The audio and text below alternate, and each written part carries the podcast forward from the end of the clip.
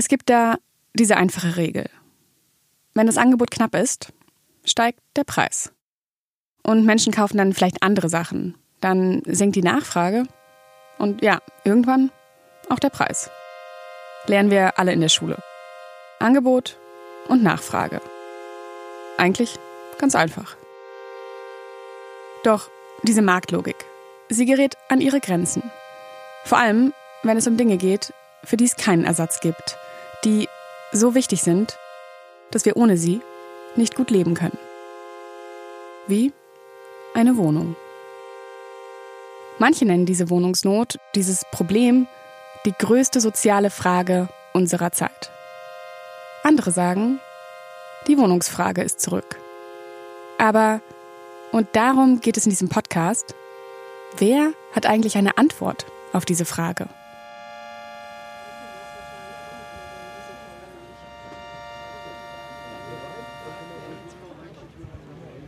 Ich bin bei einem Spatenstich in Klein-Eschholz, einem neuen Quartier in Freiburg. Ein kleiner Sandhaufen ist aufgeschüttet, am Rand liegen nagelneue Spaten herum und sehr weiße Bauhelme. Matschige Erde, ein paar Bagger, Erdhügel, Baustelle eben. Soweit, so gewöhnlich. Und funktioniert's? Hören Sie mich? Martin Haag ist hier, der Baubürgermeister. Also ein Bürgermeister, der fürs Bauen zuständig ist. Herr Dr. Schöne. Ja, Professor Dr. Haag. Er grüßt immer wieder Leute im Vorbeigehen. Das gehört zu meinem Berufsbild. Ja. Schwadenstechen, 30 Prozent steht in Stellerbeschreibung. Klingt glaubwürdig.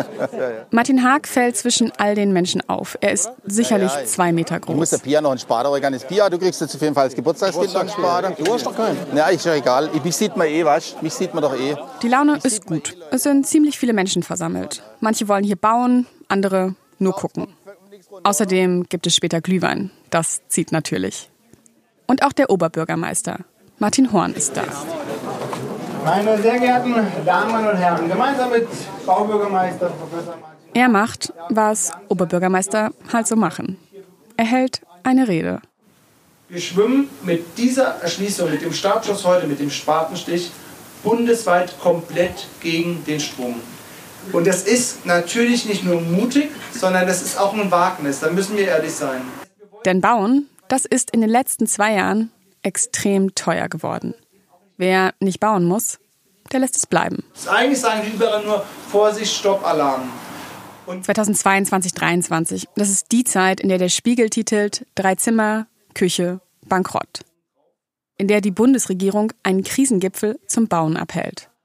Und die Bild, naja, die fragt, werden bald gar keine Wohnungen mehr gebaut? Gleichzeitig haben wir in Freiburg ein Riesenproblem, was bezahlbares Wohnen angeht. Wir haben ein Riesenproblem, was überhaupt eine Verfügbarkeit von Wohnraum angeht. Und deshalb will Freiburg trotz Baukrise bauen. Gegen den Strom schwimmen. Denn es sollen keine großen Investoren bauen, sondern gemeinnützige Projekte. Freiburg will zeigen, dass es geht mit den bezahlbaren Wohnungen. Und während andere mit Bauvorhaben Geld verdienen, liegen wir als Stadt nochmal 6 Millionen hier auf dieser Schließung oben drauf, weil wir sagen, wir brauchen in dieser Stadt aus Fairnessgründen nachhaltig bezahlbaren Wohnraum. Die Stadt, die hat was ziemlich Großes vor. Vielleicht könnte man sogar sagen, sie sind ein wenig größenwahnsinnig. Sie wollen nicht nur diese 500 Wohnungen bauen, sondern ein bisschen weiter draußen einen ganzen Stadtteil. Es ist eines der größten Städtebauprojekte in ganz Deutschland. Der Stadtteil Dietenbach hat bundesweit für Aufsehen gesorgt. Dietenbach. Ein Stadtviertel für mehr als 16.000 Menschen. Wir waren immer der Meinung, wir müssen offensiv diese Wohnungsfrage angehen. Und es wird in Berlin wahrgenommen, was wir hier machen. Die Wohnungsfrage ist zurück. Und von Anfang an gerät die Stadt in die bundesweiten Schlagzeilen. Denn was hier passiert, ist wichtig. Und nicht nur für Freiburg, sondern für die ganze Bundesrepublik. So wichtig, dass sogar Olaf Scholz zum nächsten Spatenstich im Frühjahr 2024 kommen will. Für mich ist es so, dass wir alle gemeinsam verstehen müssen, dass Wohnen eine der ganz großen sozialen Fragen unserer Zeit ist. Wenn wir es nicht schaffen, jedem eine bezahlbare Wohnung zur Verfügung zu stellen, hat das Konsequenzen. Aber kann eine einzelne Stadt, kann Freiburg, auf diese große soziale Frage unserer Zeit eine Antwort finden? Nicht alle in der Stadt glauben daran. Man weist einen neuen Stadtteil aus und versichert uns, diesmal klappt es bestimmt, dass die Mieten fallen. Sollen wir das doch glauben? In diesem Podcast geht es um die Geschichte einer Stadt, die zu den begehrtesten in ganz Deutschland gehört. Alles ist ja so schön, das ist so schön fettig und so schön, so schön, so lovely. Eine Stadt, die seit Jahrzehnten mit der Wohnungsnot kämpft. Es fehlen Wohnungen, ja, es fehlen Wohnungen. Wild West auf dem Freiburger Wohnungsmarkt. Die Lage ist ohnehin schon schlimm genug. Die darüber streitet, wem die Stadt eigentlich gehört. Und wir hatten ja dann die Idee, dass wir einfach selber die Stadtbau dann kaufen könnten. Weil Schulden machen können wir auch. Und darum ringt, wie viele Bürgerinnen eigentlich mitreden dürfen, wenn es um die ganz große Frage geht. Gibt es eine Grenze für das Wachstum einer Stadt? Ich habe meinen Eindruck war, dass durch den Bürgerentscheid die Gräben in der Gesellschaft eher tiefer geworden sind. Also es geht ja nicht um Leben und Tod, sondern es sind Sachfragen. Bis heute äh, diskutieren wir mit denselben Leuten. Und trotz all dieser Widerstände will die Stadt diesen neuen Stadtteil bauen. Eine Alternative, sagen sie, gibt es nicht. Und ich bin weit davon entfernt, das schönreden zu wollen. Aber ich sehe den Plan B nicht. Mein Name ist Marlene Klaas. Und das ist Boomtown. Folge 1.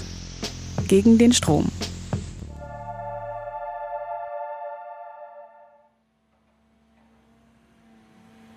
Wir fangen die Geschichte da an, wo eine Geschichte über Wohnungen eben anfangen sollte. Ja.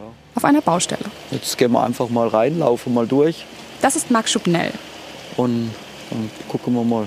Er ist Bauunternehmer im Schwarzwald, also im Freiburger Umland. Jetzt muss ich gerade noch schnell die Schraube holen, bevor ich sie nachher wieder mitnehme. Wir stehen auf einer seiner Baustellen. Gerade hier durch. Ich will von ihm wissen, wie das so klappt. Mit dem Bauen in der Baukrise. Bisschen gucken, wo man langläuft, Kopf einziehen. Schubnell macht diesen Job schon seit 96, also ziemlich lange. Also der Opa hat das Geschäft damals gegründet und aufgebaut. Fühle mich eigentlich ganz wohl, mache es gern. Das ist eigentlich so schon mein Traumjob, sage ich mal. Eigentlich ist Schubnell ein gut gelaunter Mann. Wenn man ihn anruft, dann hört man im Hintergrund so einen Klingeltonsong. I feel good. Aber die letzten Jahre, die waren nicht so gut. Seit Sommer merkt man den Rückgang extrem. Also ob es im Privatsektor ist oder auf städtischer Seite oder so, ist einfach brutal zurückgegangen. Also wirklich ein richtiger Einbruch schon. Schubnell kriegt immer weniger Bauaufträge. Und nicht nur er. Wenn ich da mit meinen Kollegen jetzt telefoniere und die haben eigentlich alles Gleiche. Also es ist wirklich ganz, ganz ruhig einfach. Die Baukrise, das waren erstmal steigende Preise.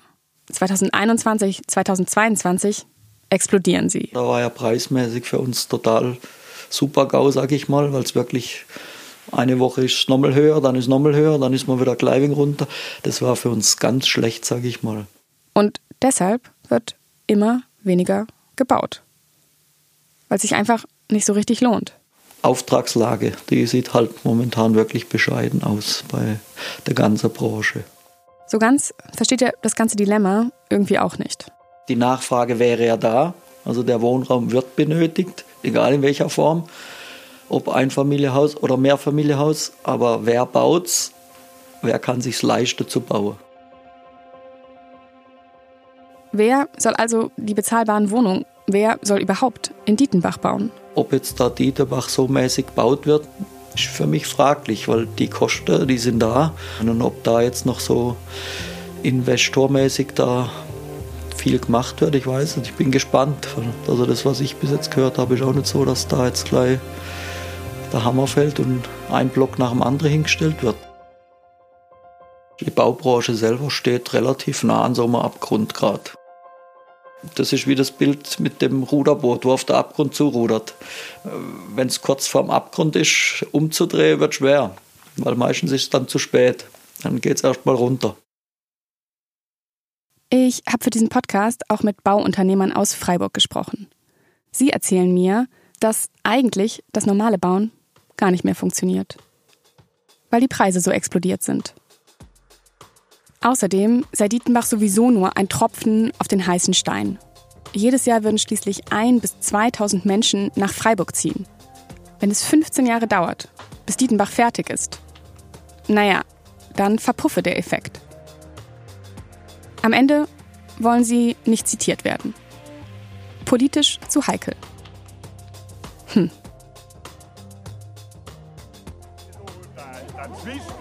Oberbürgermeister, du musst jetzt Kommando geben, komm. Eins, zwei, drei. Jo. Zurück zum Spatenstich. Nochmal eins. Äh, Martin, nochmal eins. Ja, beim dritten Mal ist schon synchron, das ist ja immer schon mal gut. Das ist ein Lerneffekt. Das ist meine Kollegin, Simone Lutz. Sie leitet die Stadtredaktion der Badischen Zeitung und ist so ziemlich die Expertin für den Freiburger Wohnungsmarkt. Ihr werdet sie in dieser Serie immer mal wieder hören. Also gut, wir stehen hier in Sand und Matsch und das ist der glorreiche Spatenstich zum Quartier Klein-Eschholz. Da haben sie jetzt jahrelang dran rumgedoktert, ob das überhaupt geht und ich bin mal gespannt, ob ich dieses Quartier noch in seiner, in seiner totalen Bebauung erlebe, weil schlussendlich wird es am Geldbeutel hängen. Aber Und natürlich kennt Simone auch den Baubürgermeister gut. Martin Haag. wie stehen die Chancen, dass das hier was wird, weiß man nicht. Gell?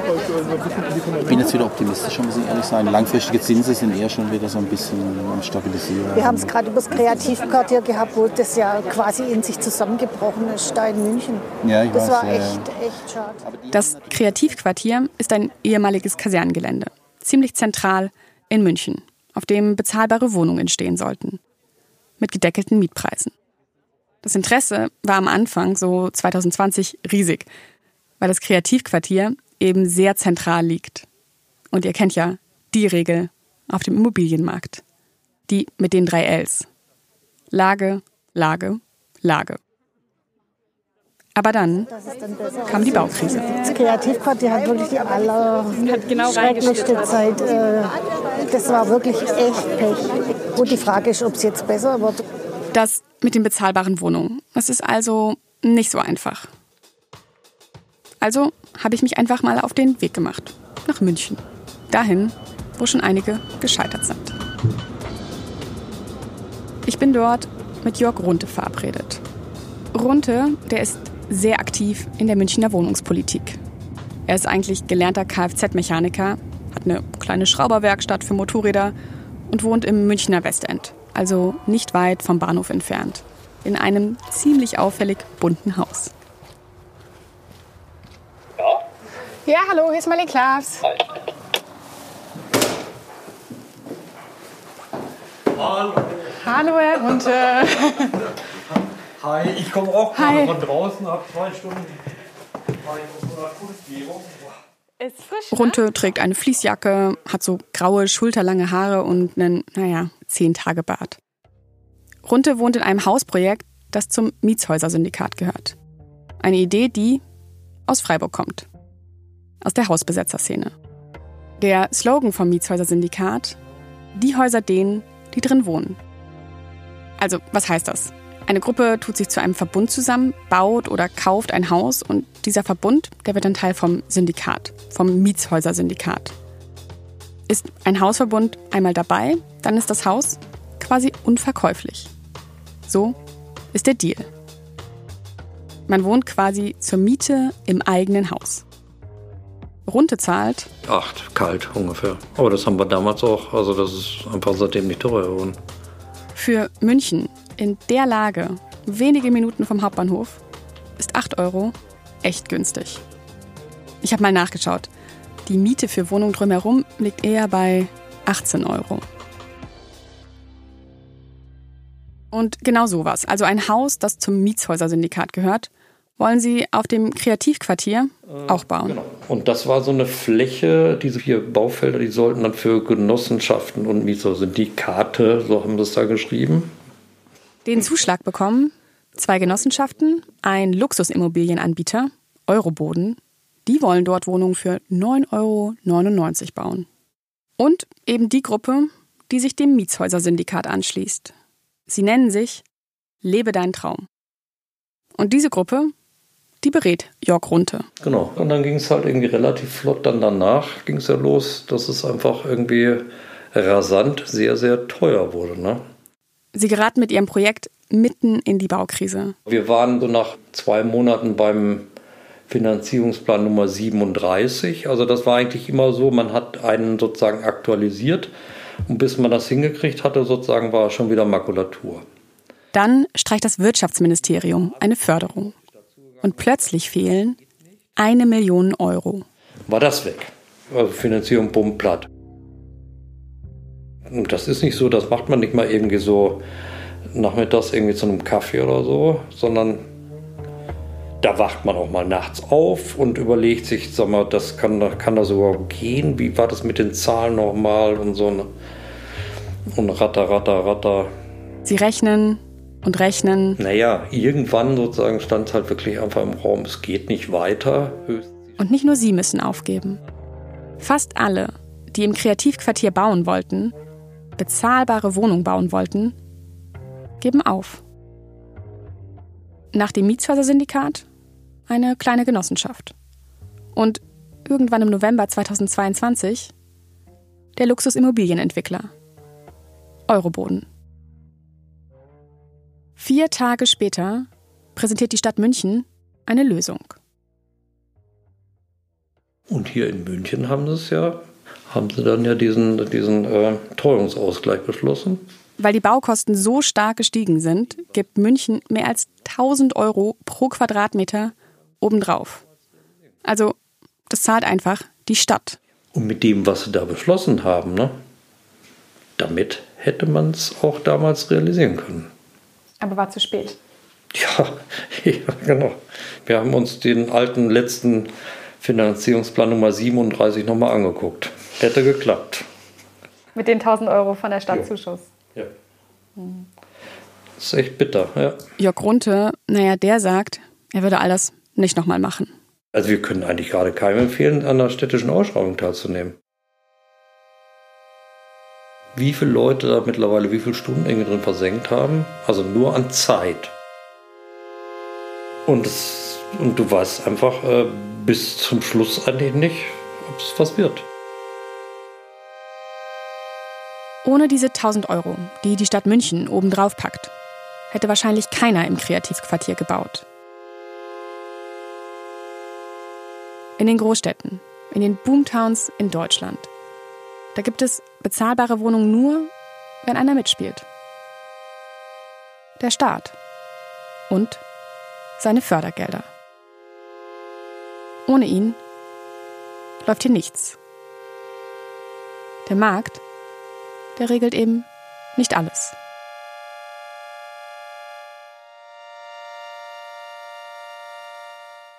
Dass gerade so viele Wohnungen fehlen, dass es gerade so schlecht läuft, das liegt auch viel daran, was in der Vergangenheit eben gemacht wurde oder auch nicht gemacht wurde.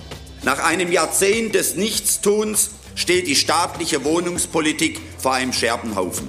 In der nächsten Folge von Boomtown gehen wir back to the 90s. Schätzungen sprechen inzwischen von bis zu 200.000 fehlenden Wohnungen im Lande. Denn um zu verstehen, warum heute so viele Wohnungen fehlen, lohnt es sich ein bisschen in der Zeit zurückzugehen. Die 90er sind eine Boomphase. Es entstehen riesige Stadtviertel. Ungefähr so, wie Olaf Scholz sich das heute vorstellt. Zum Beispiel auf leerstehenden Kasernengeländen. 92 kam der Appell, die Franzosen gehen. Und der schlug ein wie eine Bombe. Guten Abend, liebe Zuschauer. Truppenabzug, was bedeutet das für uns? Gibt es dadurch mehr Wohnungen statt Kasernen und Waffen? Aber nicht alles läuft so, wie man es sich vorstellt. Also es zogen dort Alternative ein. Die brachten dann mit Tiere, Wollschweine, Wagen, die zusammenbrachen und so weiter und so fort. Es wurde schon happelig. Und wenn man mit den Leuten redet, die damals die Viertel gebaut haben, dann sind sie sehr desillusioniert. Ich meine, in der Immobilienbranche sind ja viele, die was wollen, nämlich viel Geld verdienen unterwegs äh, und die haben dann Genossenschaften gegründet und diese Förderungen einkassiert, aber nie Wohnungen gebaut. Boomtown ist eine Produktion der Badischen Zeitung. Host, Skript, Recherche und Schnitt Marlene Klavs. Redaktionelle Unterstützung Lisa Böttinger. Coverart Katharina Dörr. Musik Andreas Hofstetter und Milan Hauke. Danke an alle Gesprächspartner und Gesprächspartnerinnen, auch die, die nicht im Podcast zu hören sind.